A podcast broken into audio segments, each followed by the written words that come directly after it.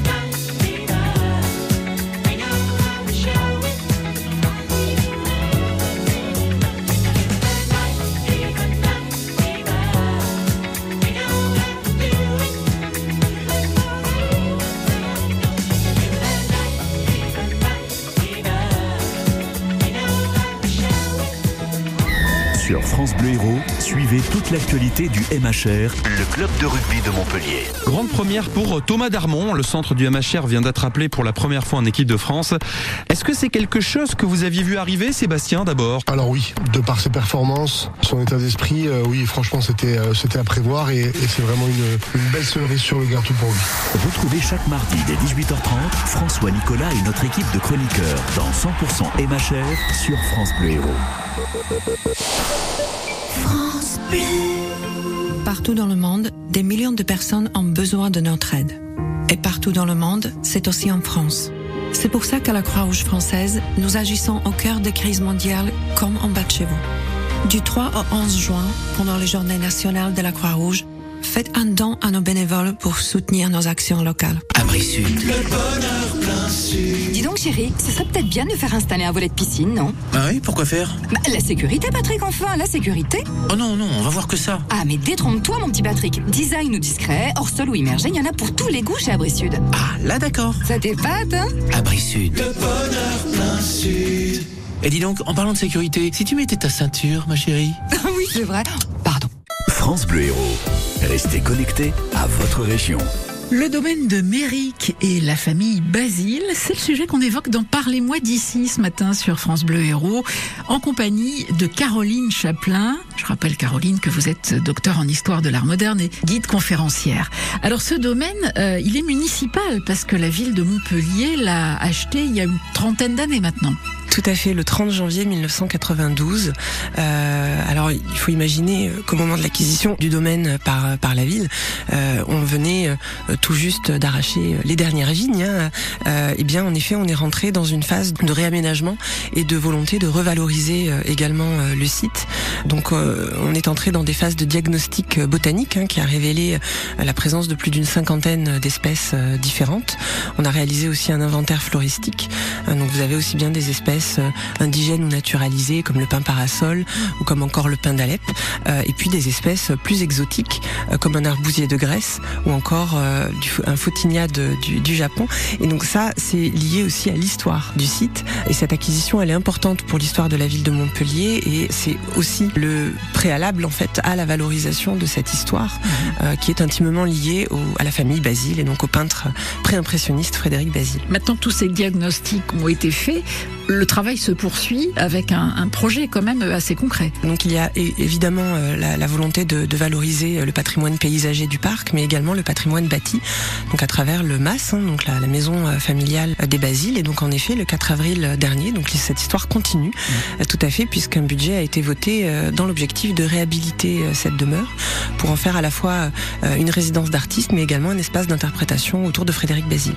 On le suivra au fil des mois à venir pour pouvoir euh, découvrir peut-être autrement hein, cette résidence qui pour l'instant est ouverte parfois lors des journées du patrimoine mais pas accessible au grand public. hein. C'est vraiment le, le parc euh, dont on peut profiter pour l'instant.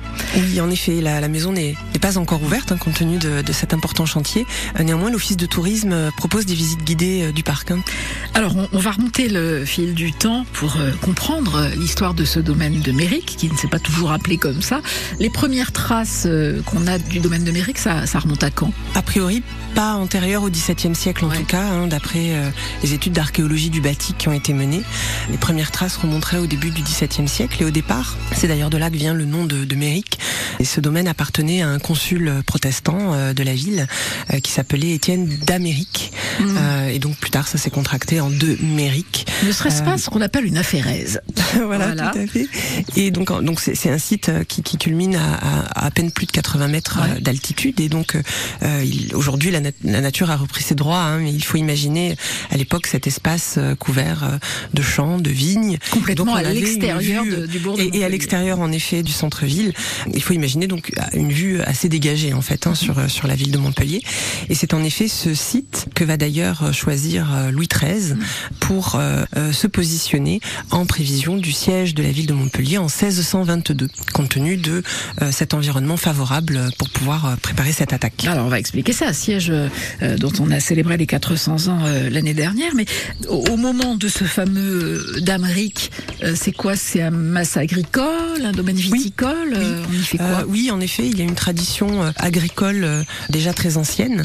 Les premiers aménagements paysagers remontent à la fin du XVIIIe siècle, puisqu'au milieu du XVIIIe, en fait, c'est un aïeul de la famille Basile, donc par Camille Vialars, donc du côté de, de la maman en fait hein, de, de, Frédéric Basile. donc cet aïeul va acquérir en fait le domaine et va aménager un premier parc à l'anglaise. donc les premières traces d'aménagement paysager, plutôt de, de vocation, à vocation de villégiature, datent plutôt de cette époque-là. Caroline Chaplin, vous évoquiez donc le, le, choix de Louis XIII de ce promontoire du domaine de Méric qui à l'époque est donc beaucoup plus dégagé qu'il ne l'est aujourd'hui et qui permet, puisqu'il est en dehors de la ville, de garder un œil avec sa lorgnette sur ce qui se passe euh, en ville.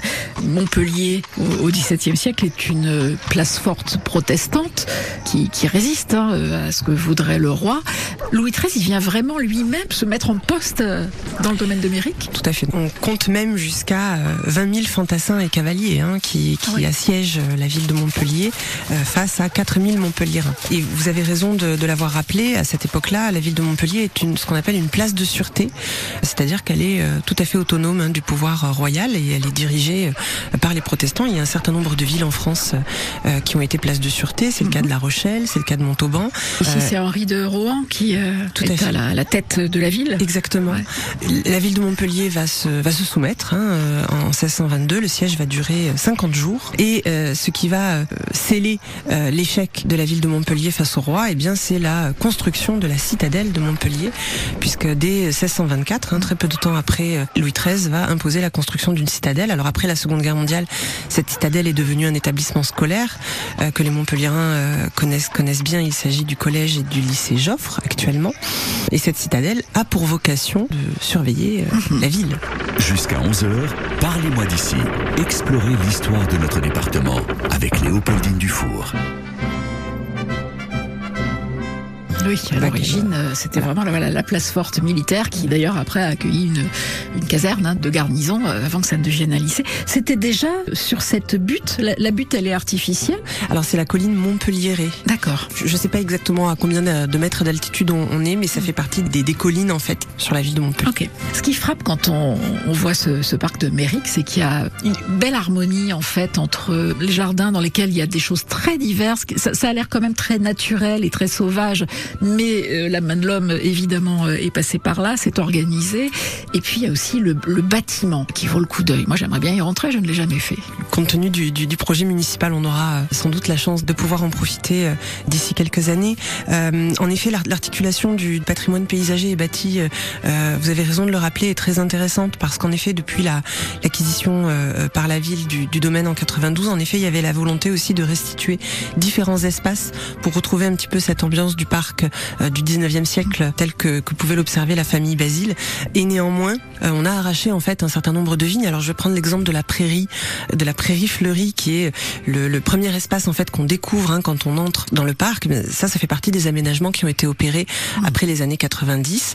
On a ensemencé en fait un du lin bleu, des coquelicots, euh, de manière à obtenir cet effet en fait rustique, et donc tout à fait naturel, qui évolue aussi au gré des saisons. Et qui est aussi un, hymne à la couleur et à la lumière, qui tout dans un endroit qui a été tellement peint par Frédéric Basile. Exactement. Forcément, c'est un, un, bel hommage qu'on lui rend. Si vous avez envie d'aller faire des photos de printemps euh, avec le champ de coquelicots, c'est juste magique. Tout à fait. On a la volonté, oui, de se retrouver vraiment dans un tableau vivant, en fait. Ouais. Alors, le, le, parc, il a quand même été classé Berge du Lez paysage de Frédéric Basile en 2010 et il a été également labellisé Éco-Jardin en 2014, ce qui garantit une gestion sans pesticides du site. Euh, donc, on est vraiment dans, dans cet objectif-là avec, au-delà de la prairie fleurie, euh, la volonté de créer des espaces plus intimes. C'est ce qu'on observe à travers les vergers, mmh. euh, par exemple. Puis la partie boisée, euh, donc qui, qui, qui, redescend, euh, qui redescend jusqu'au lèze, euh, où là on est plutôt dans une autre perspective. Donc on a ces différents espaces qui contribuent à, à articuler en fait le cheminement du visiteur euh, dans le parc. Et à l'époque où vivait la famille Basile, alors ne vivait pas là à plein temps, hein, c'était une, campagne, hein, comme on disait, puisqu'on était en dehors de la ville. C'était la résidence de, week-end, de vacances, d'été. Il y avait déjà ces aménagements. Enfin, en tout cas, ça ressemblait beaucoup à ce qu'on essaie de reconstituer aujourd'hui. Alors, ce qu'il faut surtout euh, garder à l'esprit, euh, c'est qu'on était vraiment dans une logique agricole. Hein. Donc, il y avait en effet ce caractère euh, boisé. Et j'ai parlé, par exemple, du, du premier parc à l'anglaise qui avait été aménagé par David Vialars, donc l'aïeul de Frédéric Basile, hein, du, du, côté de sa maman Camille Vialars. Mais on est quand même dans une logique agricole. c'est le père de Frédéric Basile, hein, Gaston, qui va développer donc notamment la, la, la, vigne en fait, hein, Amérique. Et donc on est vraiment quand même dans cette logique de, de, de, de rendement agricole. Hein, Il a une formation d'agronome, lui. Oui, tout à fait. La figure de Gaston Basile est une figure très importante pour la ville de Montpellier. C'est quelqu'un qui a fait son droit à Paris, hein, qui est euh, juriste de formation, mais qui en effet va avoir des fonctions euh, d'agronome en fait, hein, il va, être président de la société d'agriculture de l'Hérault, et il va aussi avoir des fonctions euh, politiques, puisqu'il va être adjoint à l'urbanisme euh, auprès du maire de la ville, qui était à l'époque Jules Pagési. Grand bâtisseur, un grand grand maire euh, qui a transformé la ville de façon haussmannienne un peu, hein, on pourrait dire. C'est lui qui a fait les grandes ouvertures dans, dans le centre-ville. Avant de revenir sur la famille Basile, je voudrais qu'on parle de la maison. C'est un peu plus qu'une maison parce que c'est quand même un, bâtiment assez imposant, mais il a une, une ligne, des couleurs, euh, une harmonie là encore euh, tout à fait particulière, avec ses cadrans solaires et, son orangerie. Est-ce que c'est la famille Basile qui a mis euh, sa patte là-dessus par rapport au bâtiment qui existait avant? C'est au début du 19e siècle en fait qu'on va revoir notamment les façades et proposer en fait un parement assez esthétique hein, dans un style un petit peu néo-renaissant d'ailleurs pour ce qui concerne la maison de maître. Et donc ces façades vont être pourvues de calcaire de parement rose qu'on peut d'ailleurs aussi observer euh, dans d'autres bâtiments euh, euh, du patrimoine montpelliérain. Je pense à l'orangerie du château de Flaugergue ou encore celle du jardin des plantes par exemple. Ça veut dire qu'il y a un architecte à l'époque qui avait cette patte-là et qui l'a proposée une- à une ses mode, différents une- clients. une c'est- mode, voilà. enfin, en tout cas, voilà, une, voilà, en effet, des propositions qui manifestement ont plu à, à un certain nombre de commanditaires, oui. En tout cas, cette couleur rose, ça donne un petit côté toscane. C'est euh, à l'époque où euh, la famille Basile va en effet s'installer au domaine qu'on va réaliser un certain nombre d'aménagements. D'abord, ce qu'il faut savoir, c'est que euh, l'ensemble bâti est composé donc de la maison de maître, de commun, de la maison du paille, donc c'est-à-dire le fermier en fait, hein, qui était chargé d'entretenir le domaine, également d'une orangerie. On est dans une famille de notables protestants, hein, c'est important aussi. euh, Dans alors la haute bourgeoisie, mais en même temps les mains dans la terre. Euh, voilà, il y a toujours cette notion-là qui est très présente. On a beaucoup de traces en dehors des tableaux de Frédéric Basile qu'on va évoquer plus longuement après. euh, on, on a beaucoup de traces de tout ce qui s'est passé dans cet euh, endroit, de ce qui a été cultivé, de la façon dont la famille vivait, qui elle recevait. Alors on sait qu'en 1851, il y avait une douzaine de personnes qui résidaient à Amérique et huit travaillaient à l'exploitation du domaine. Donc ensuite, c'est vraiment principalement Gaston Basile qui va développer. Alors il y avait déjà eu des, des expériences botaniques réalisées par euh, la famille Vialars, euh, mais euh, Gaston Basile, de par son, son appétence en effet pour la, pour la botanique, va vraiment développer des, des expériences euh, et notamment va travailler avec Jules-Émile Planchon, également célèbre, euh, célèbre botaniste. qui Voilà. est venu à bout du phylloxéra. Et voilà. Et donc en fait, c'est ensemble qui vont en effet euh, sur les bords du Rhône euh, identifier le puceron qui est à l'origine de, de, de cette cette maladie de la vigne qui a ruiné euh, les- toute les- l'économie les- le viticole. vignoble languedocien tout voilà, à fait. à la Et fin qui- du 19e, début 20e. Je nage mon frère dans les vignes du Seigneur. Depuis des millénaires, je savoure cette liqueur. Petit Jésus en culotte de velours. Viens à moi que je te savoure. Si la vie est trop triste, j'ai un remède efficace. Voici le sang du Christ, la boisson qui décrase. Faites place à l'artiste qui va boire la tasse. Je vais entrer en piste, va y avoir de la casse. Sous le soleil de Bacchus, je bois le vin du calice. Mes pensées stimulus. qui vont ensuite promouvoir l'implantation de cépages américains pour endiguer du coup ce, ce, ce phénomène. Sur la maison euh, en, en elle-même, on a parlé des projets de réhabilitation, mais pour l'instant, si on visite la maison, euh, on a encore des papiers peints d'époque, on a encore du mobilier, il y a quoi Alors, ce que je peux vous dire en tout cas et qui est assez émouvant, c'est qu'on peut encore observer les traces euh, sur l'encadrement euh, euh, d'une porte, des mesures que prenait Camille Vialars, la mère de Frédéric Basile. Mesure des enfants Oui, tout à fait. Ah mais comme on fait nous avec nos enfants, on les Oui. met contre la porte et on marque l'année, Oui. l'âge, le prénom. Voilà. Et ça c'est Donc ça, encore encore Ah, observable aujourd'hui. C'est émouvant en effet. C'est ce que je peux, ce que- ouais. ce que je peux vous dire. Il y, a, il y a beaucoup de pièces, il y a une grande salle de réception. Là aussi, c'est c'est une distinction à, à faire. Il y, a, il y a un jardin d'hiver hein, euh, dans, dans la maison. Ce qu'il faut quand même garder à l'esprit, c'est que on n'est pas, on est vraiment dans une logique agricole et donc on n'est pas dans la logique de la folie, Mm. comme on peut l'observer dans d'autres euh, domaines euh, qui étaient bâtis à l'extérieur de, de la ville. Euh, là, on va plutôt évoquer un masse des champs. On va plutôt parler de masse des champs.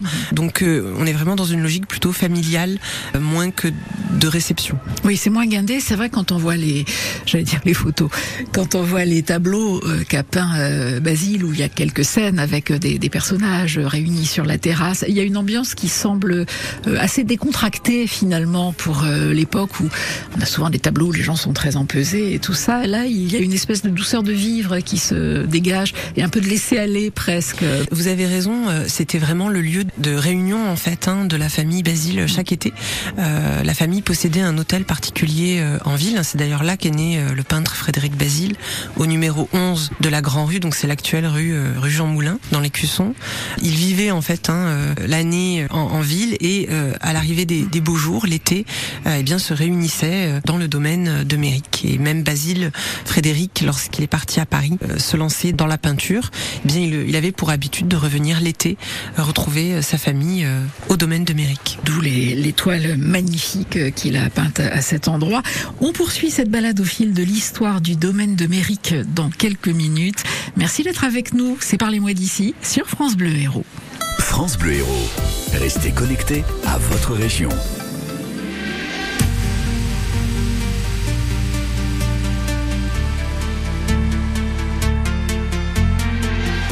J'ai cru en des églises, admiré des palais.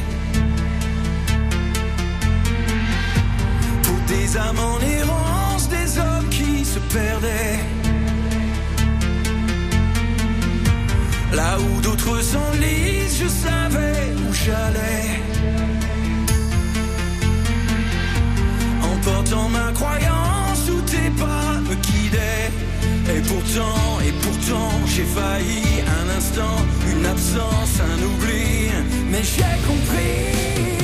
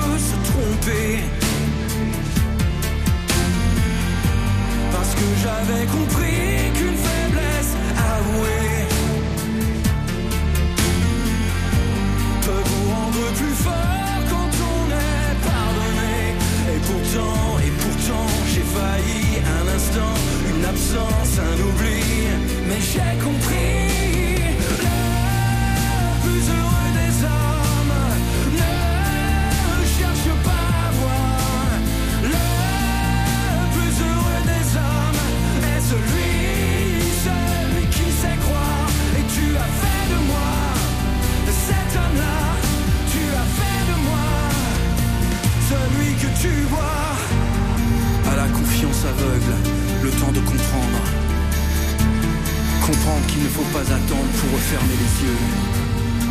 Je crois ce que mes yeux me disent. Et quand ils se taisent, j'écoute. J'écoute qu'enfin se lève le doute. Et pourtant, et pourtant, j'ai failli un instant, une absence, un oubli. Mais j'ai compris.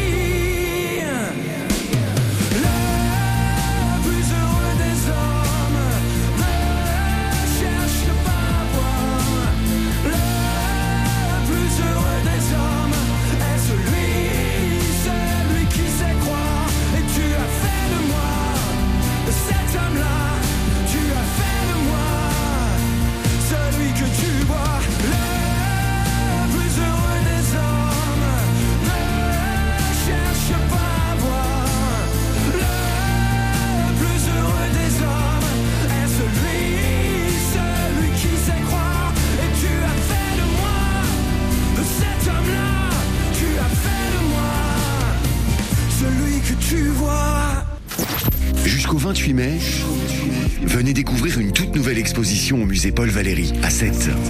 Le peintre Thomas Verny expose près de 250 vues inédites de l'île singulière exécutée au pastel. Une promenade sur toile, une promenade sur toile qui vous mènera du cimetière marin aux rives de l'étang de Thau en passant par le bord de la mer. Venez à la rencontre des artistes de notre territoire. L'expo Thomas Verny au musée Paul Valéry de Sète, c'est jusqu'au 29 mai et c'est avec France Bleu Héros. Quand vous écoutez France Bleu, vous n'êtes pas n'importe où. Vous êtes chez vous. Chez vous. France Bleu, partout en France, 44 radios locales, au cœur de vos régions, de vos villes, de vos villages. France Bleu Héros, ici, on parle d'ici.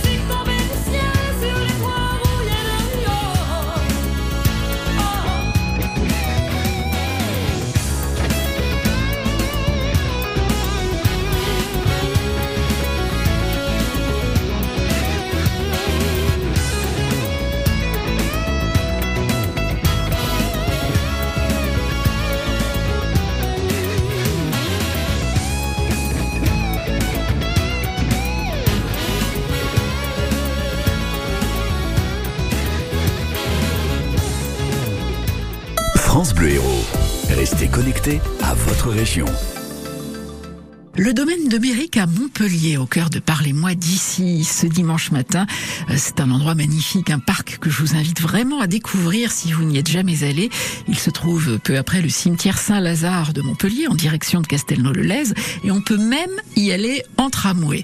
Et c'est avec Caroline Chaplin, docteur en histoire de l'art moderne, guide conférencière, qu'on explore ce domaine, qui appartenait autrefois à la famille du peintre Frédéric Basile, qui l'a souvent peint. On va s'intéresser à son parcours artistique, Frédéric Basile, qui est un, un grand nom de la peinture, alors que peut-être encore beaucoup de gens ne connaissent pas vraiment parce qu'il est mort très tôt, euh, sans avoir peut-être eu le temps de- d'exprimer tout ce qu'il aurait pu euh, exprimer. Mais on, on va lui rendre cet hommage aujourd'hui. Il est né en 1841. Qu'est-ce qui déclenche son envie, en tout cas, de peindre? C'est une rencontre, c'est des lectures? Alors, c'est vrai que c'est- plutôt un autodidacte puisqu'il n'a pas fait hein, le- l'école des beaux-arts, hein, Ouais. Frédéric Basile. En revanche, il a fait médecine.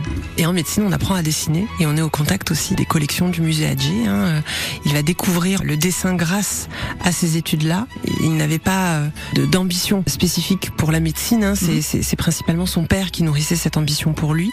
Euh, mais grâce à ses études, il a pu découvrir cette pratique et a souhaité euh, intégrer. Donc ça a commencé comme ceci l'atelier d'Auguste Bossan euh, qui était à Montpellier et il va obtenir l'autorisation de son père de pouvoir intégrer donc cet atelier et il va même euh, commencer euh, par euh, réaliser puisqu'Auguste Bossan est sculpteur, il va aussi s'essayer à la sculpture. Sa famille euh, reçoit tout le milieu, toute l'intelligentsia mon- montpelliéraine. Il y a Bruyas dans l'histoire, qui est un collectionneur d'art, qui est un mécène, qui est passionné aussi de peinture. Est-ce que cette fréquentation-là, ça a pu jouer aussi? Bien sûr.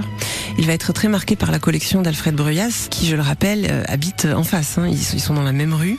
Et donc, en effet, à l'adolescence, euh, il va découvrir euh, la collection d'Alfred Bruyas et euh, être au contact euh, des œuvres, notamment de Gustave Courbet, puisqu'on sait qu'Alfred Bruyas a été euh, mécène de, Gustave Courbet. Et donc, on imagine tout à fait euh, le jeune Frédéric Basile être confronté, notamment à la rencontre de Gustave Courbet, qui est conservé aujourd'hui au musée Fabre et qui est frappé d'une importante euh, luminosité, euh, très forte lumière dans, dans ce tableau, euh, et donc qui va sans doute aussi peser dans les influences de l'artiste qu'il sera.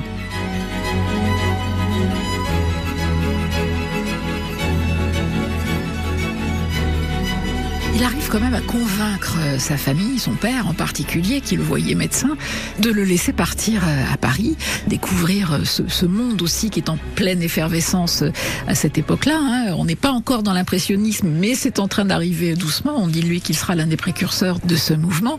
Euh, J'aurais bien voulu voir la tête du père Basile quand même. L'accord consistait à dire qu'il continue néanmoins sa médecine à Paris. Ouais. Euh, il, il finira par abandonner au bout de, de deux années. hein. Il va comme, il va continuer hein, euh, la médecine à Paris, mais il finira par abandonner euh, définitivement pour se consacrer euh, pleinement à sa passion et à, et à son art, et donc à, exposer également. Il va intégrer l'atelier de Charles Glaire et commencer à, à faire ses premières rencontres capitales pour sa carrière. Et donc, en effet, vous l'avez dit, pour l'émergence de l'impressionnisme, alors on parle plutôt de pré-impressionnisme puisqu'on en est qu'au balbutiement, mais c'est là, dans l'atelier de Charles Glaire, qu'il va rencontrer Claude Monet, par exemple. Je rêve d'écrire un livre qui La vie exemplaire de Claude Monet. Il regardait, mangeait, fumait, marchait, buvait et écoutait. Le reste du temps, il travaillait. En somme, il ne faisait que deux choses, travailler et vivre. Donc ils vont euh, euh, former avec d'autres artistes comme euh, Alfred Sisley ou Auguste Renoir, former le groupe des Batignolles, euh, qui vont en effet porter l'émergence de ce nouveau courant artistique. À cette époque-là, il va produire beaucoup, il va se présenter à des concours, il va exposer au salon, euh, le fameux salon où tous les artistes, euh, enfin, c'est un peu le Graal, hein, la consécration pour eux. Sa carrière débute comme ça, avec de la reconnaissance assez rapidement? Oui. Et alors, reconnaissance est néanmoins teintée de teintée d'échec en fait, hein, euh, puisque certains tableaux sont retirés du salon, ne sont pas exposés, euh, puisqu'en effet, euh, euh, ce groupe euh, jugé trop moderne est aussi assez décrié en fait en son temps. hein. Donc en effet, ça reste une réelle difficulté et lui impose aussi un certain nombre de doutes quant à son travail. Il revient de temps en temps à, à Montpellier pour les vacances. Euh, C'est dans cette période-là qu'il produit bah, ces tableaux qu'on connaît parfois pour les avoir vus sur des affiches. hein, euh, la vue de village de Castelnau, euh, la, robe rose, la réunion de famille. Alors, tous ces tableaux-là sont tous au musée Fabre?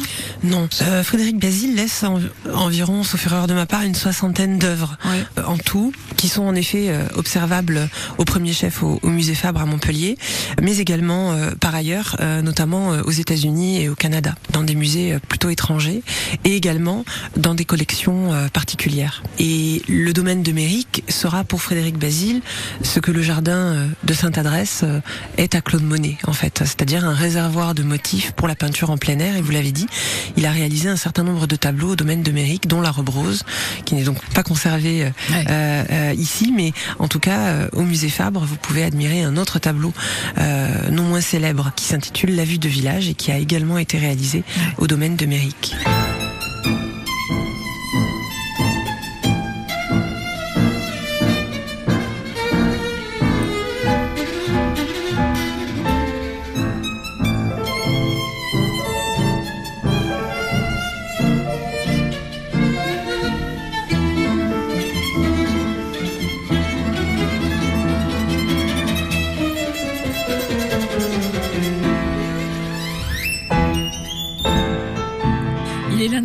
aussi à montrer des nus masculins, hein, des, des corps de garçons. Alors on a parlé de l'anatomie euh, tout à l'heure euh, à propos de la médecine.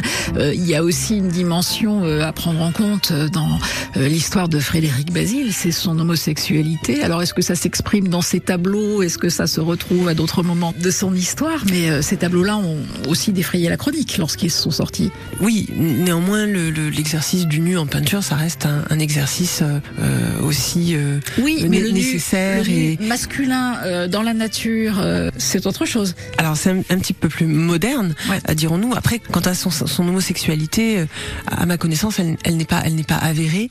Euh, voilà, mais, même si, euh, même si en effet, ça reste un, voilà, un point d'interrogation. En tout cas, moi, je n'ai pas de traces, en tout cas euh, écrites, concernant cette orientation, euh, son orientation sexuelle. Pas de confirmation, on va dire. Sur sa vie parisienne, dans cette période où il rencontre euh, donc les, les futurs grands, euh, Monet, Renoir, Sisley, euh, c'est quelqu'un qui sort beaucoup, qui a une vie assez festive, qui profite de l'effervescence oui, oui, de ces années-là. Euh, oui, avec ses amis, en effet. C'est alors c'est d'abord Frédéric Basile, c'est quelqu'un qui est passionné de musique, hein, et cette passion, il la tient de sa mère, Camille Vialars, qui elle-même fréquentait beaucoup l'opéra à Montpellier, euh, qui jouait du piano, euh, qui chantait également, et donc il va partager cette passion commune euh, avec avec sa mère. Et donc en effet à Paris, il va beaucoup fréquenter le théâtre et l'opéra, et notamment donc avec ses amis et son ami Edmond Maître, qui partage aussi cette passion avec lui et pour le piano également. Qu'est-ce qui explique, selon vous, qu'il, euh, au moment de la guerre de, de 1870, la guerre euh, franco-prussienne, comment ce, ce jeune homme, qui est en train de découvrir la capitale, d'avoir plein d'amis, de, de produire des tableaux, euh, pourquoi il, s'engage volontairement ça, ça reste un, un mystère aussi. On Alors c'est de- aussi pour ça, voilà. hein, voilà. Ouais, on ouais, dit bah aussi oui, qu'il a voulu oui. rompre avec euh, son milieu, Oui, sa famille. euh. Bah, c'est entre autres mystères, donc euh, comme, comme son, son son éventuelle homosexualité. Oui, ça fait partie aussi des mystères du personnage. On n'a pas euh, vraiment d'explication précise en fait hein, sur le choix de, cet engagement. Euh, le fait est qu'il va choisir euh, d'autant plus un régiment particulièrement difficile. hein. Il va choisir le régiment des Zouaves et donc va être directement exposé au bal. Jusqu'à 11h, c'est Parlez-moi d'ici. Votre rendez-vous histoire sur France Bleu Héros.